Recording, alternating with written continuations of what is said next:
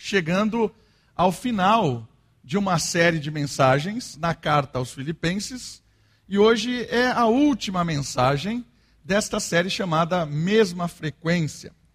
Nós caminhamos aí em cada uma dessas orientações de Paulo e nós percebemos que a ideia de mesma frequência vem da emissão sonora de uma música que está no meio da carta, e essa música é a obra de Cristo, cantada por Paulo de uma maneira magnífica, e é como se estivesse colocado no meio da carta uma antena que emite essa onda sonora com essa música, e cada uma das orientações da carta, ao som desta música, são lançadas. E pelo poder do Espírito, ajustamos o nosso coração na mesma frequência desta música, para que a nossa vida comece a ser um exemplo vivo da vida de Cristo. E é a frase que resume todos os ensinamentos que nós aprendemos em Filipenses e hoje será o último. Essa é a frase. O viver cristão significa ver a sua própria história como uma expressão vivida da história de Jesus. Ou seja, quando a música do alto toca no seu coração, você dança ao som da música de Cristo. As pessoas ouvem a música de Cristo no seu falar, no seu agir, em você a sua vida se torna a vida de Cristo. Menos de mim, mais de Jesus, quando as orientações vindas da carta se tornam verdades. E hoje nós estamos na última orientação do apóstolo, em Filipenses capítulo 4, e hoje nós vamos falar na temática da comunhão da igreja. Paulo encerra essa carta de uma maneira muito legal. Eu gosto muito do jeito que ele encerra essa carta, porque parece um filme. Sabe aquele filme que você vem acompanhando e você não está percebendo alguma, alguns detalhes que no final, quando se revela algo fundamental do filme, parece que toda a história fez um sentido melhor?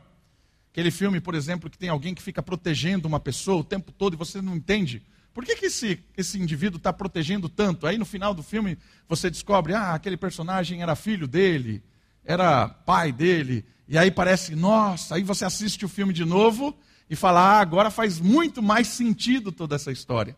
Porque no final você descobre uma coisa mais profunda, mais significativa. E essa carta justamente acontece como acontece em filmes assim. Paulo aqui, ele termina dizendo sobre a comunhão da igreja. E a palavra comunhão aqui é a palavra parceria, koinonia. Koinonia é grego. E essa palavra, ela não é só um, simplesmente um relacionamento, uma amizade, um tempo de você comer, bater papo, trocar ideia. Não é só isso. A ideia de koinonia, essa palavra até difícil de dizer, comunhão, é uma parceria, é algo assim mais profundo, é algo mais ligado de uma forma com um vínculo mais profundo. E Paulo encerra essa carta mostrando sobre a coinonia da igreja. E aí ele vai falar, a partir da experiência dele, a coinonia, a parceria, a comunhão que ele tem com a igreja em Filipos. Aí quando você lê esses versículos finais, nós vamos ler ele aqui, esses versos finais, você fala: "Nossa, que legal! Olha o que essa igreja fez por Paulo. Olha o que ela está fazendo por Paulo. Ah, é por isso que Paulo está dizendo que está alegre. É por isso que Paulo está dizendo que ele pode. É por isso. Certo? Você vai chegar no final, nós vamos ler aqui, e aí vai perceber muitas coisas que Paulo falou na carta, baseado na comunhão. Estão comigo? Filipenses capítulo 4. Nós vamos ler do versículo 15 Vamos ler do versículo 14, que aí aparece a palavra é, participar, ter comunhão, ter essa, esse envolvimento de coinonia que nós estamos falando. E vamos até o 23. Nós vamos dar uma ênfase maior até o 20, mas o 21, 22, 23 a gente vai ler agora. Você vai perceber que é uma despedida final. Estão comigo? Filipenses capítulo 4, do 14 até o 23. Diz assim a palavra de Deus. Todavia, fizestes bem em participar da minha aflição. Sabeis, ó Filipenses, que no princípio do evangelho, quando parti da Macedônia, nenhuma igreja se comunicou comigo quanto a dar e receber, mas somente vocês. Pois enquanto eu ainda estava em Tessalônica, supristes as minhas necessidades, não só uma vez, mas duas. Não que eu procure doações, mas procuro o fruto que amplie o vosso crédito. Mas tenho tudo, até em excesso. Tenho amplos suprimentos, depois que recebi de Epafrodito, que enviastes, como aroma suave, como sacrifício aceitável e agradável a Deus. O meu Deus suprirá todas as vossas necessidades, segundo a sua riqueza na glória em Cristo Jesus. Ao nosso Deus e Pai seja dado glória pelos séculos dos séculos. Amém. Cumprimentai cada um dos santos em Cristo Jesus. Os irmãos que estão comigo vos cumprimentam. Todos os santos os cumprimentam, principalmente os da casa de César. A graça do Senhor Jesus Cristo esteja com o vosso espírito. Aqui, neste finalzinho da carta, você percebe que tem um sentimento a mais por esta igreja. Aqui no finalzinho desta carta, você e eu percebemos o porquê Paulo se alegra, porque Paulo tem um carinho especial, porque essa igreja, notoriamente, foi uma igreja, uma comunidade que esteve atenta com Paulo uma comunidade que, no meio dos desafios de Paulo, esteve envolvida. Uma igreja que estava com Paulo onde ele estava. E não só dizendo, ah, eu oro por você, nós estamos aí. Não! Ela participava, ela estava presente, ela colocava a, a, a necessidade de Paulo em pauta e respondia a ela. Por isso criou-se esse vínculo essa parceria. E agora, quando você reler Filipenses, porque é legal voltar ao começo e ler a carta de uma vez por todas, você vai perceber o carinho que Paulo tem com essa igreja, mesmo quando ele é duro, mesmo quando ele fala das divisões da igreja, quando ele faz alguns confrontos ali, ele não é tão duro quanto ele é em Corinto. Por quê? Porque aqui os irmãos eram parceiros de verdade. Precisavam ser corrigidos em algumas coisas? Sim, sempre somos é, Sempre nós precisamos ser corrigidos. Mas aqui, Paulo tem uma intimidade, tem um carinho, porque era uma igreja que estava com ele, não só em palavras, mas em compromisso. E hoje eu queria perceber nesse texto, falando desta parceria, dessa coinonia, desta comunhão, quais são as questões que revelam uma comunhão da igreja. O que é uma igreja que de fato tem comunhão? Quais são as marcas, as identidades de uma igreja que tem essa comunhão verdadeira.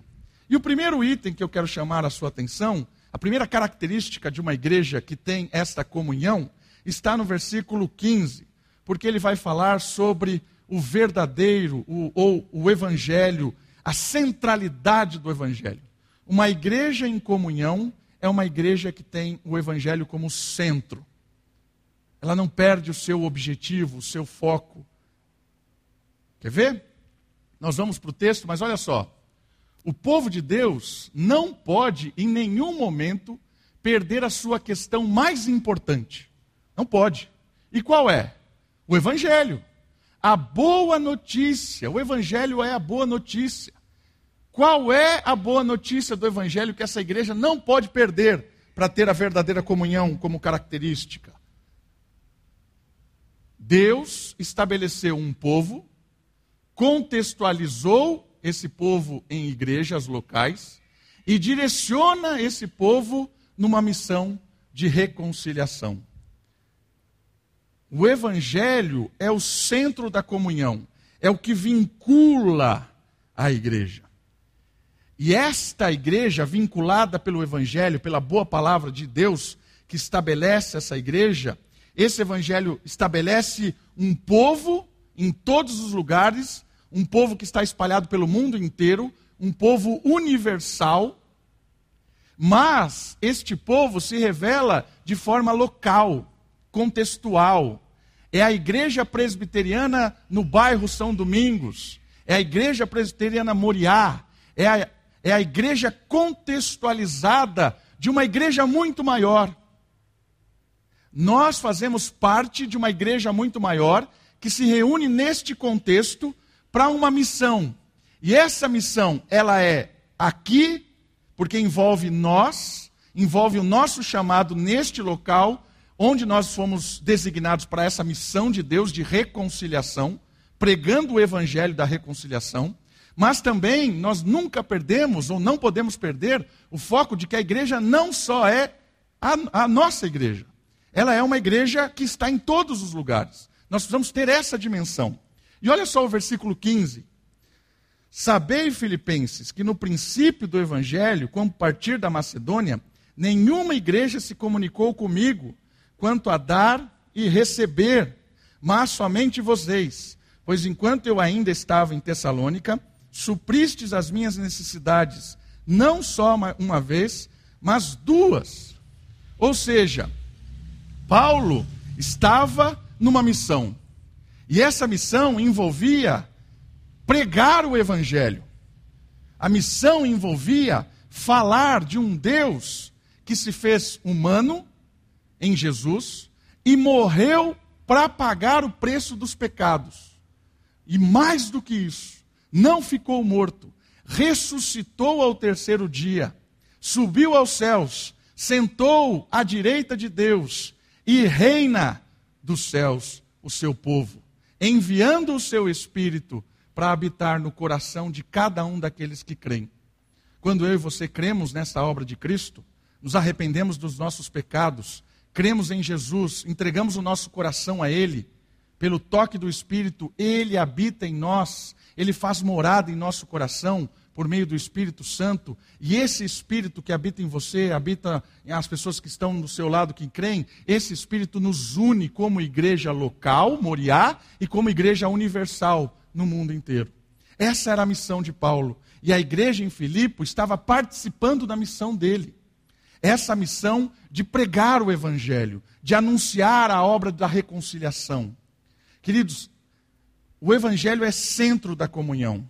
A gente não pode perder essa, essa dimensão. E aí eu quero chamar a sua atenção para dois pontos nesse, nesse momento da centralidade do Evangelho. O primeiro, baseado no texto, é que a igreja centrada no Evangelho, que demonstra a marca da comunhão, é uma igreja interessada no anúncio dessa mensagem. Por quê? Porque é uma mensagem salvadora.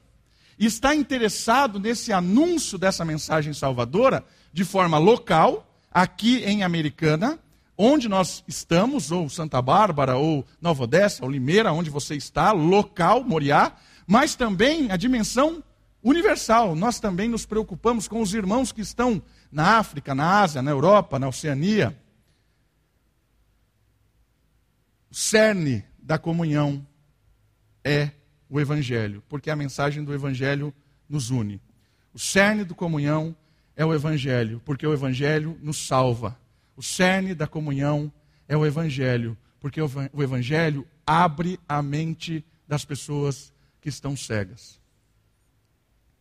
Primeira questão fundamental da igreja que tem comunhão. Não podemos perder o foco.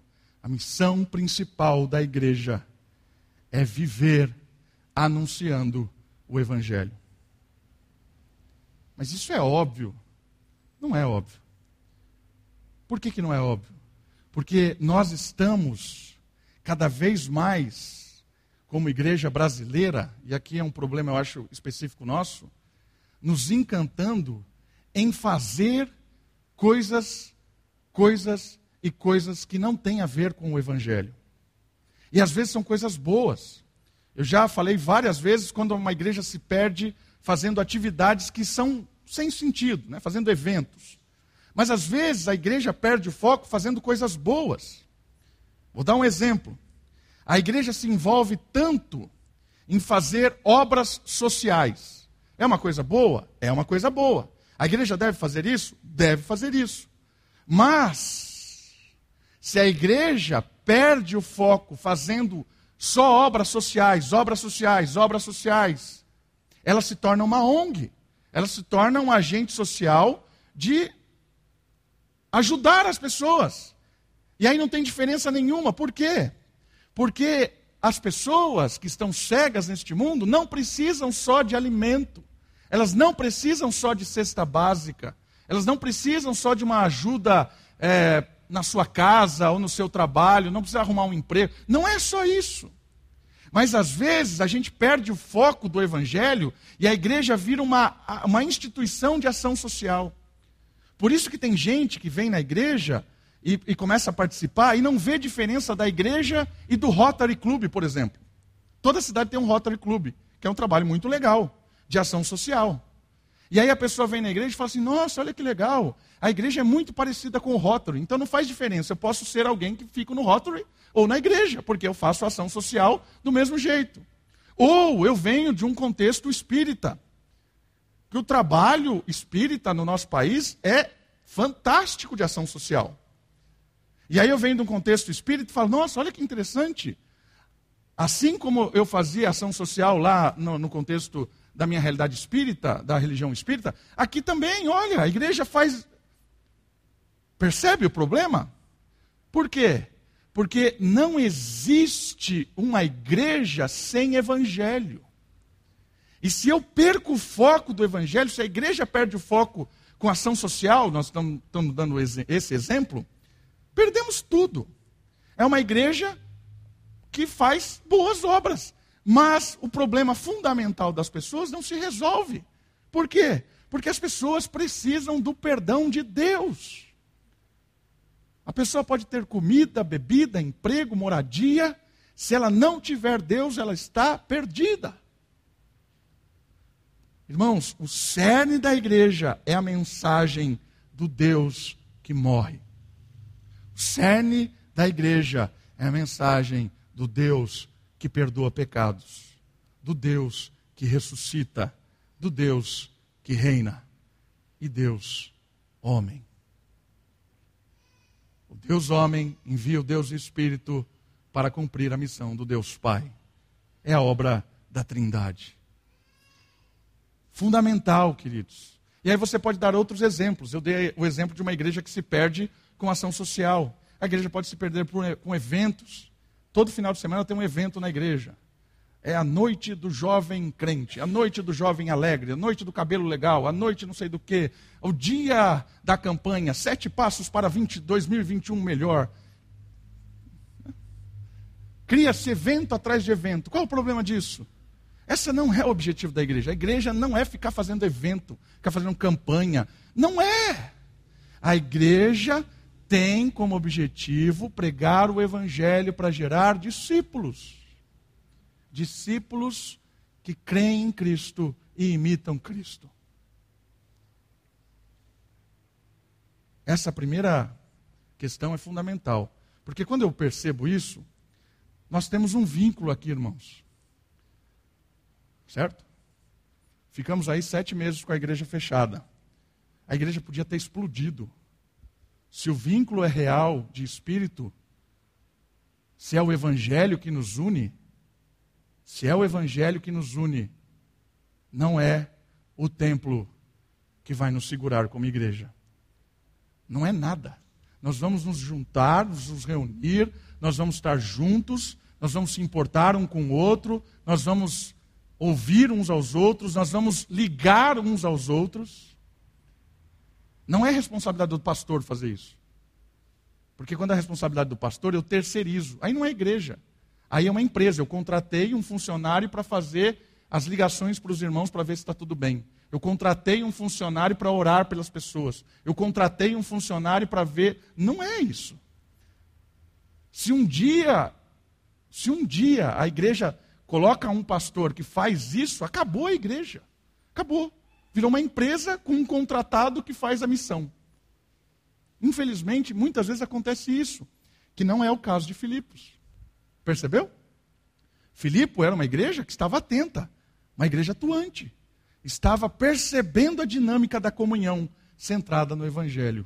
Porque o Evangelho é a história, é a mensagem salvadora de um Deus que abre mão da sua glória para servir, que abre mão do seu posto de, de, de, de majestade para virar servo. Essa é a mensagem do Evangelho, do Deus humilde que se ajoelha para lavar pés. Essa é a mensagem do Evangelho. Quando nós temos um Evangelho que nos une, não é a igreja, não é o Estado, não é o templo, não é isso que vai barrar a gente. Nada vai barrar a gente. A gente vai estar junto pelo Espírito. E a outra questão que eu acho muito legal nesse ponto é que. Opa! A igreja centrada no Evangelho, que tem a marca da comunhão, ela é interessada nos vocacionados para a obra de ensino das Escrituras Sagradas. O que isso significa? Duas coisas importantes. E aí o próximo ponto também vai falar sobre isso. Os vocacionados são aqueles que vivem pregando o Evangelho. Aqui nós temos o caso de Paulo. E a igreja se mostrou muito, muito preocupada com Paulo. O texto diz: Nenhuma igreja se comunicou comigo quanto a dar e receber, mas somente vocês. A igreja estava preocupada com Paulo. Alguém que foi chamado por Deus, isso é vocacionado, chamado por Deus para viver pregando, ensinando, para ser alguém envolvido com essa tarefa. Eu acredito que cada, vez menos tem se levantado pessoas nas igrejas com, esse, com essa vocação. Por quê? Eu, eu entendo que tem se desvalorizado muito essa vocação. Por dois motivos. Eu vou falar no segundo ponto um motivo negativo, que tem sido uma vocação onde nós temos muito picaretas. E é verdade. Mas eu vou falar disso daqui a pouco. Agora eu quero pegar o exemplo de Paulo, que não era um picareta, era um cara sério. E você percebe que, desde a época de Paulo, nenhuma igreja estava preocupada com ele. Só Filipos. Só Filipenses. Imagina isso. Um cara chamado para pregar o evangelho, missão da igreja, vai para uma região nova, europeia, sai da Macedônia e vai para a Europa. Missão ousada demais nós vamos chegar na Europa, vamos levar o evangelho na Europa. Chegando na Europa, ali o negócio vai dar uma guinada importante. Quantas igrejas estão comigo? Nenhuma. Nenhuma. Nenhuma. Por que será que as igrejas não estavam com Paulo? Talvez desfocou, né? Quando a gente desfoca que a missão principal é o evangelho, é pregar o evangelho, Talvez a gente não perceba os vocacionados que se levantam e as missões que aparecem. Por isso é, é a igreja atenta às pessoas e, e se envolvem com essas pessoas, orando, ligando, incentivando. Não é só uma questão de dinheiro, irmãos. Tem muitos missionários que estão isolados, que uma boa palavra já é fantástico uma oração, um incentivo, um carinho. Às vezes a pessoa está só apanhando e de repente surge uma boa palavra, um ânimo. Essa é a igreja que carrega a marca da comunhão, porque percebe os vocacionados nas suas lutas. Esse primeiro ponto, ponto revela para nós que o evangelho ela junta um grupo de pessoas local e universal. E esse grupo de pessoas está unido, pregando o Evangelho, vivendo à luz do Evangelho, aqui e em todos os lugares, e está interessado em formar e cuidar dos vocacionados, homens e mulheres que são levantados por Deus para cumprir a missão. É papel da igreja cuidar dessas pessoas. É triste quando um vocacionado chega na sua idade na sua terceira idade, e a igreja diz assim: ah, já é velho. Vamos arrumar um pastor novo. E dispensa o pastor. Ele vai para onde? O problema é dele. O pastor não faz parte da igreja. Pastor vem e vai. Já ouvi isso várias vezes. Já vi isso várias vezes. Nós, Moriá, né? não, não falo para nenhuma outra igreja, falo para nós aqui. Nós precisamos cuidar dos vocacionados. Até o fim. A gente precisa aprender a cuidar dessas pessoas que Deus levantou. E é triste quando a gente ouve disso, né? Ah, quantas, quantas pessoas se converteram lá com o trabalho do pastor? Lá não sei de onde. Ah, não, ah cinco pessoas no ano inteiro? Ah, acho que ele não está trabalhando direito. Começa a medir o trabalho de alguém pelos resultados, né? É a meta. Virou uma empresa de novo. Como se a obra de conversão fosse do missionário. E aí? Irmãos, nós precisamos valorizar essas pessoas que são sérias. Homens e mulheres de Deus que vivem do Evangelho, que é a missão da igreja. E a igreja tem como missão cuidar dessas pessoas. A igreja de Filipe cuidava de Paulo e termina de uma forma significativa. Uma outra marca de comunhão da igreja tem a ver com a liderança não avarenta. Disse para vocês que esse ponto falaria dos vocacionados picaretas. E é isso. Olha só o versículo 17. Não que eu procure doações. Olha o que Paulo está dizendo.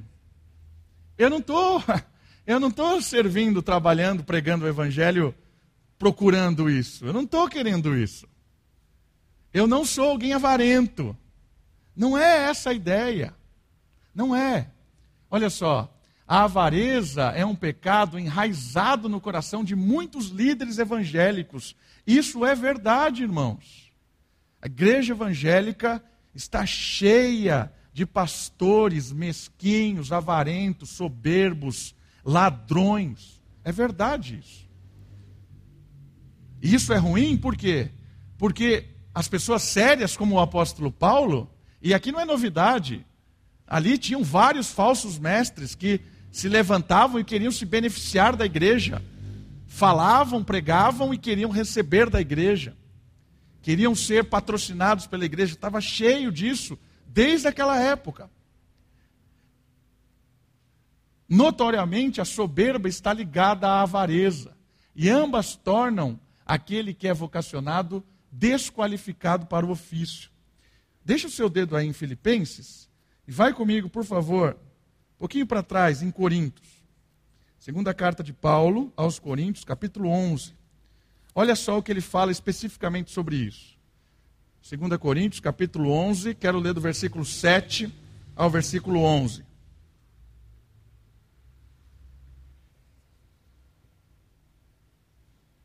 Segunda Coríntios, capítulo 11, versículo 7. Será que pequei, humilhando-me para que fosses exaltados? Pois vos anunciei de graça o evangelho de Deus para vos servir, despojei outras igrejas, recebendo delas o sustento financeiro. E quando estava presente convosco e passei necessidade financeira, não fui um peso para ninguém. Pois quando os irmãos vieram da Macedônia, supriram a minha necessidade. Em tudo evitei ser um peso para vós e continuarei a agir assim Assim como é certo que a verdade de Cristo está do meu lado, esse meu orgulho não me será tirado nas regiões da Acaia. Por quê? Será porque não vos amo? Deus sabe eu vos amo. Paulo aqui estava sendo questionado com relação ao seu trabalho, porque algumas vezes, como os irmãos sabem, Paulo fazia tendas para vender e dava um jeito e se virava.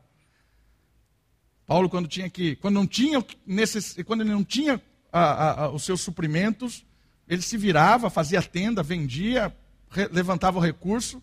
Depois veio a Macedônia, levantaram uma oferta, mandaram para ele. Ele falou: beleza, agora eu não preciso fazer mais tenda, posso ir para a vocação de novo, me dedicar a isso aqui.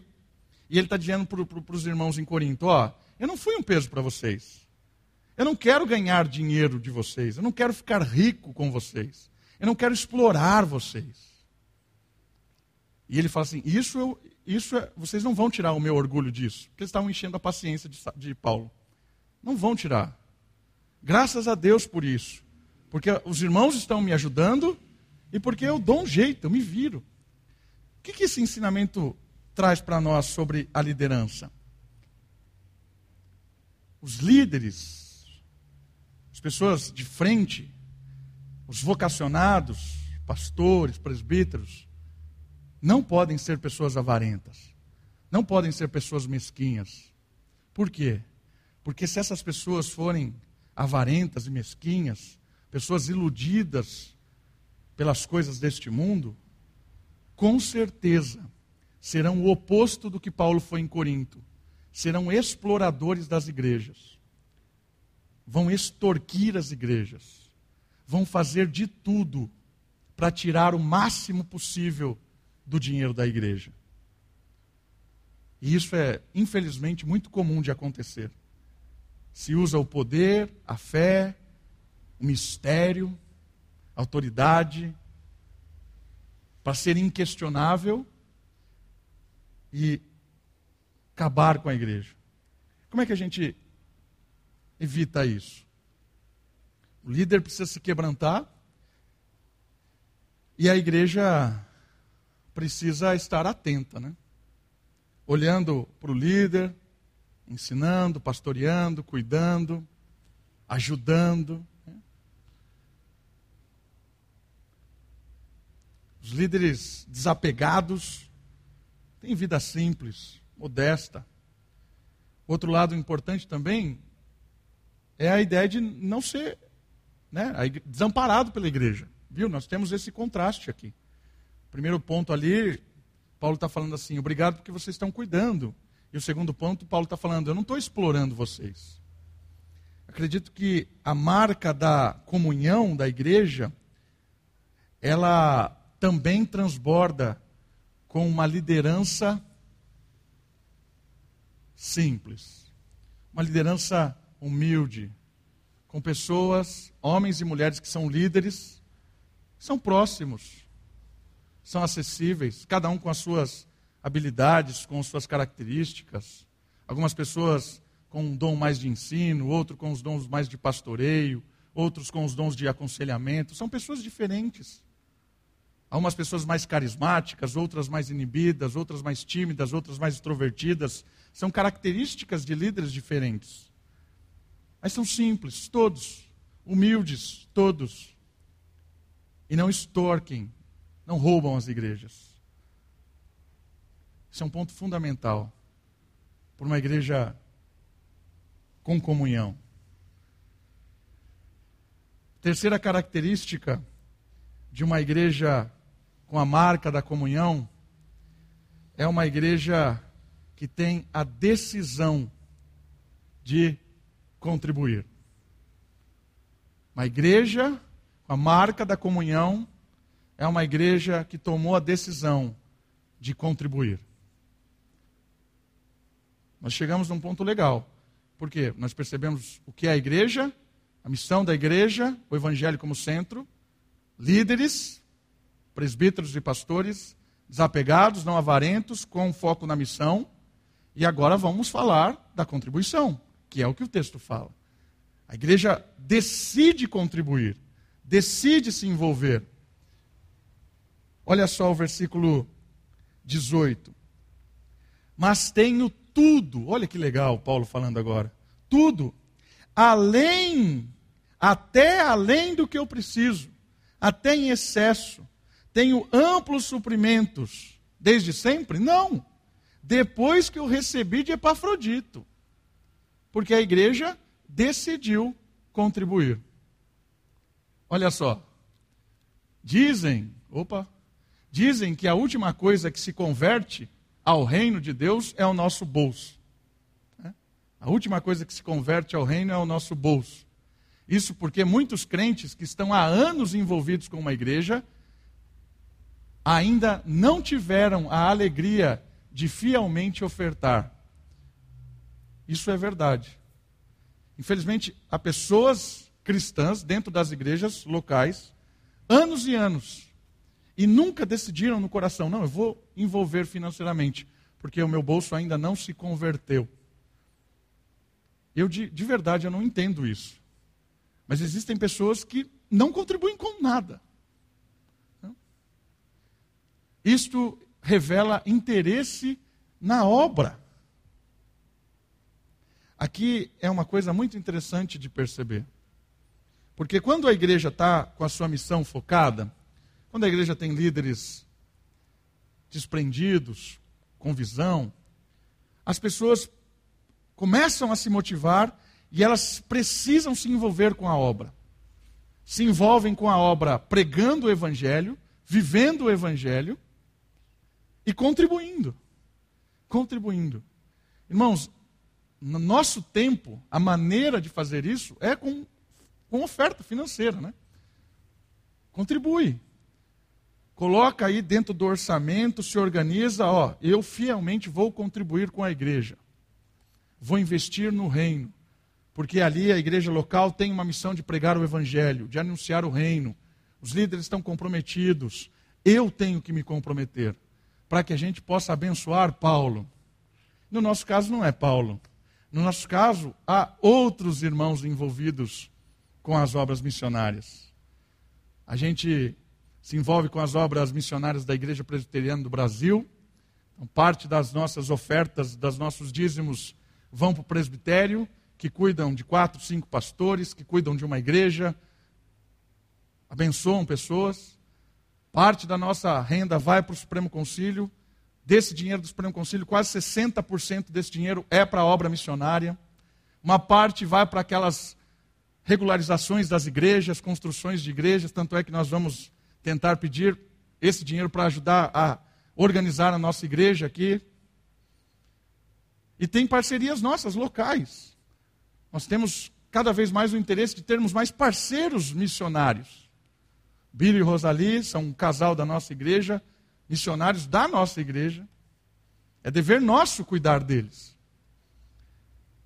Esse ano, final do ano passado, nós nos envolvemos com um outro casal, o Richard e a Johanna. Infelizmente, a gente não conseguiu conhecê-los pessoalmente, estiveram aqui, mas a igreja estava fechada. Estão fazendo missões lá na Hungria. Estamos orando por eles, estamos investindo na vida deles. Tem um cartãozinho deles ali no final ali. Eu coloquei hoje lá para você pegar, colocar na geladeira, orar por eles. Nossa igreja está investindo na vida deles. Adotamos um rapaz lá, uma criança, que faz parte de um projeto missionário lá no Nordeste, não sei da onde. Queremos mais, irmãos. Por quê? Porque a missão da igreja é evangelizar. A missão da igreja é levar o evangelho. Meu sonho é que a gente tenha muitos outros parceiros missionários. Muitos outros. Quem sabe até o final do ano a gente tenha mais uma família. Quem sabe no final de cada ano a gente tenha uma nova família que nós adotamos, que nós criamos uma parceria para que a gente possa mandar também ofertas como aqui Epafrodito. Que a igreja Moriá seja como a igreja de Filipos, que arrume pessoas pelo mundo todo e envie recursos para a pregação do Evangelho. Esse é um sonho que eu tenho. Que a nossa igreja tenha mais e mais pessoas. Mas isso só vai acontecer quando cada um de nós aqui realmente decidir contribuir. E eu digo isso, irmãos, porque eu acho que a gente não está falando de valor, a gente está falando de coração desprendido. De pessoas que entenderam e intencionalmente organiza suas finanças para contribuir. Infelizmente, a nossa igreja tem um índice de contribuição ainda baixo. Para você ter uma ideia, a gente não chega em 70% dos membros que contribuem. Não, não, tem mais de 30% da igreja que não contribui com nada, com nada. E não estou falando de um valor específico, falando é nada, nada, nada.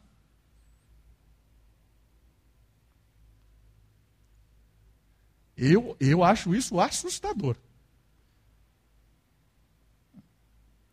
Então, eu acredito que se realmente a gente entende o Evangelho, se a gente entende a missão da igreja, a gente vai contribuir. A gente vai contribuir.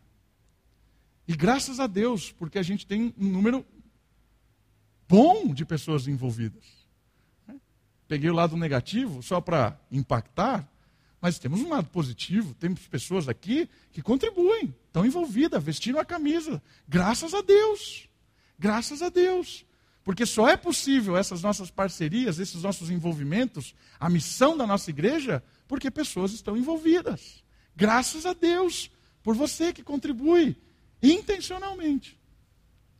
Isso é muito legal. Muito legal. Olha só o que o texto diz sobre isso. A oferta, versículo 18. A oferta é recebida como aroma suave e como sacrifício aceitável e agradável a Deus. O que, que isso quer dizer? A contribuição é associada no texto como um sacrifício aceitável e agradável a Deus.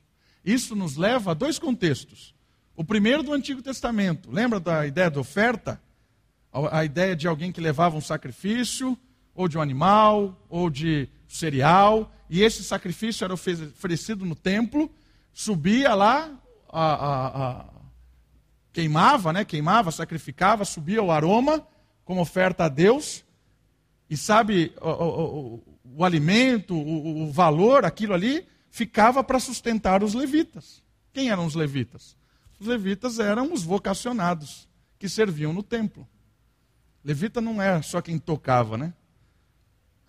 Não sei de onde eles tiraram isso, que os levitas eram quem fazia os louvores. Levita era, fazia tudo, tudo. Eram os vocacionados.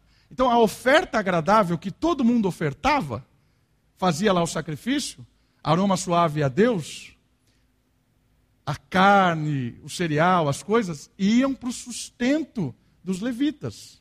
Ia para cuidar da missão do povo. E o mais impactante ainda, o segundo contexto, essas ofertas de adoração, e essas ideias de sacrifício estão associadas ao próprio exemplo de Cristo. Deixe seu dedinho aí em, Efésios, em Filipenses, olha só Efésios, um pouquinho para trás. Capítulo 5, versículo 2. Olha só o que diz o texto. E andai em amor como Cristo, que também nos amou e se entregou por nós a Deus como oferta e sacrifício com aroma suave. Paulo está usando a ilustração de quem contribui, da contribuição, como oferta de sacrifício do Antigo Testamento e como a obra de Cristo, a sua obediência, o seu amor, o seu exemplo. A vida de Cristo é uma vida de sacrifício, uma vida de oferta a Deus. E serve como inspiração para aqueles que investem no reino, que contribuem com o reino. Isso é muito interessante.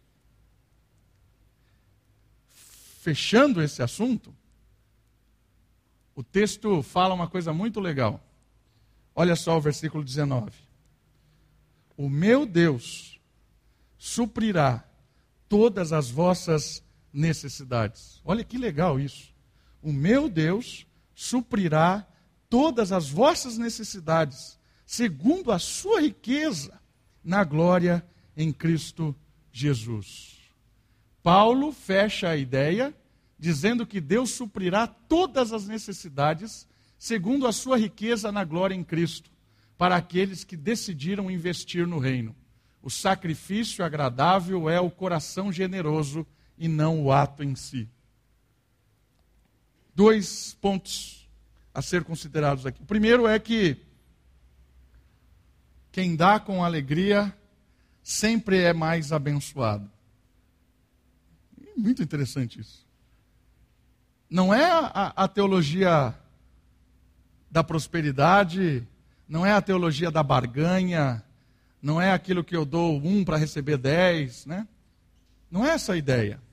A ideia do texto é que as pessoas que realmente entenderam a missão e se envolveram, estão contribuindo financeiramente, com o seu tempo, com a sua vida, essas pessoas, elas são abençoadas de forma impressionante por Deus. Porque somente Deus tem toda a riqueza da sua glória em Cristo Jesus para nos abençoar das melhores e improváveis questões da nossa vida.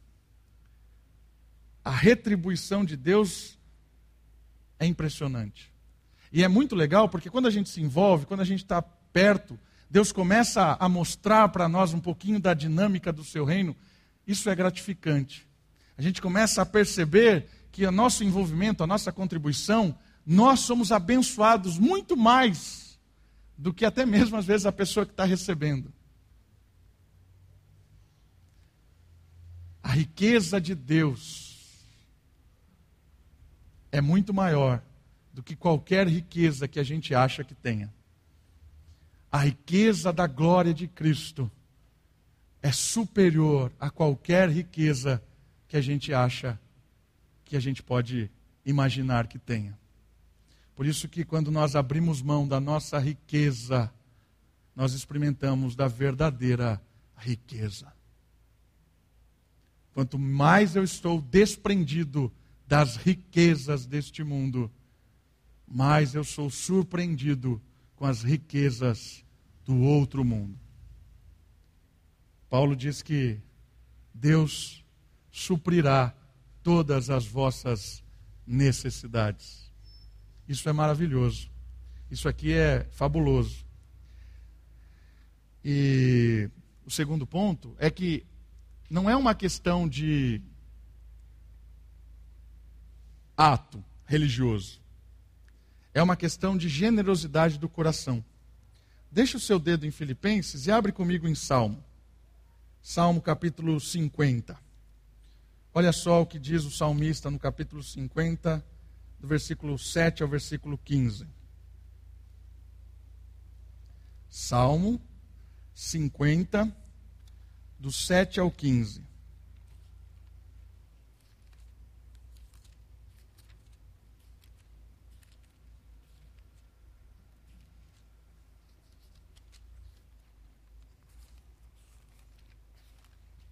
Olha só. Salmo de Asaf, do 7 ao 15. Ouve, povo meu, e falarei, ó Israel Ouve e testemunharei contra você. Eu sou Deus, o teu Deus. Não te repreendo por teus sacrifícios, pois teus holocaustos são apresentados a mim constantemente. Não aceitarei novilho da tua casa, nem bodes do teu currais, porque todo animal da floresta é meu, assim como o gado, as milhares das montanhas. Conheço todas as aves dos montes, e tudo o que se move no campo é meu. Se eu tivesse fome, não te pediria, pois o mundo é meu e tudo que nele existe. Comerei a carne de touros, beberei o sangue de bodes. Oferece sacrifício de ação de graças a Deus e cumpre teus votos ao Altíssimo. Invoca-me no dia da angústia, eu te livrarei e tu me glorificarás. O que Deus está falando aqui? Eu não preciso dessa oferta. Eu não preciso do animal que você traz aqui, do rito que você cumpre. Eu não preciso disso. Eu sou o dono de todos os animais. Eu não como isso. Eu não sinto o cheiro disso. Não é o ato que me agrada, é o coração que me agrada. Deus está falando para o povo: não adianta você continuar cumprindo o ritual da oferta, do sacrifício, mas com o coração duro. Ah, estou aqui fazendo a oferta, mas não queria. Não adianta nada, porque eles estavam fazendo isso, cumpriam, entregavam touros, bodes, sei lá, dinossauro, botar um bicho quanto maior lá. E Deus está falando assim: pode trazer quem você quiser, pode trazer o tiranossauro, não adianta. Não é o valor, não é o rito, é o coração. Deus está provocando o, o povo a perceber que qualquer ato que nós prestamos a Ele, Ele não precisa da gente. Ele não precisa da nossa adoração, ele não precisa do nosso canto, ele não precisa da, da, nossa atenção aqui, ele não precisa da nossa oferta. Deus não precisa de nada. Mas por que então que ele nos convoca a fazer isso? Porque quando nós nos envolvemos com isso, nós experimentamos o que é de fato ser humano o que é de fato ser filho de Deus, porque o filho de Deus se entregou, abriu mão da sua majestade para servir, abriu mão da sua glória para morrer. Quando eu abro mão da minha glória, do meu posto, da minha autoridade, da minha arrogância, do meu controle sobre a minha vida, eu me pareço mais com Deus, eu experimento mais de Cristo. Essa é a dinâmica. Quanto mais eu retenho, menos eu pareço com Deus. Quanto mais eu quero ser grande, menos eu pareço com Deus. Quanto mais eu sou fariseu, fico cumprindo lei pela lei, vou no culto, dou oferta, porque eu quero aparecer ou porque eu quero alguma coisa, farisaísmo, não adianta nada. É a generosidade, é o coração, é o amor. É isso que faz com que a gente experimente da glória de Deus.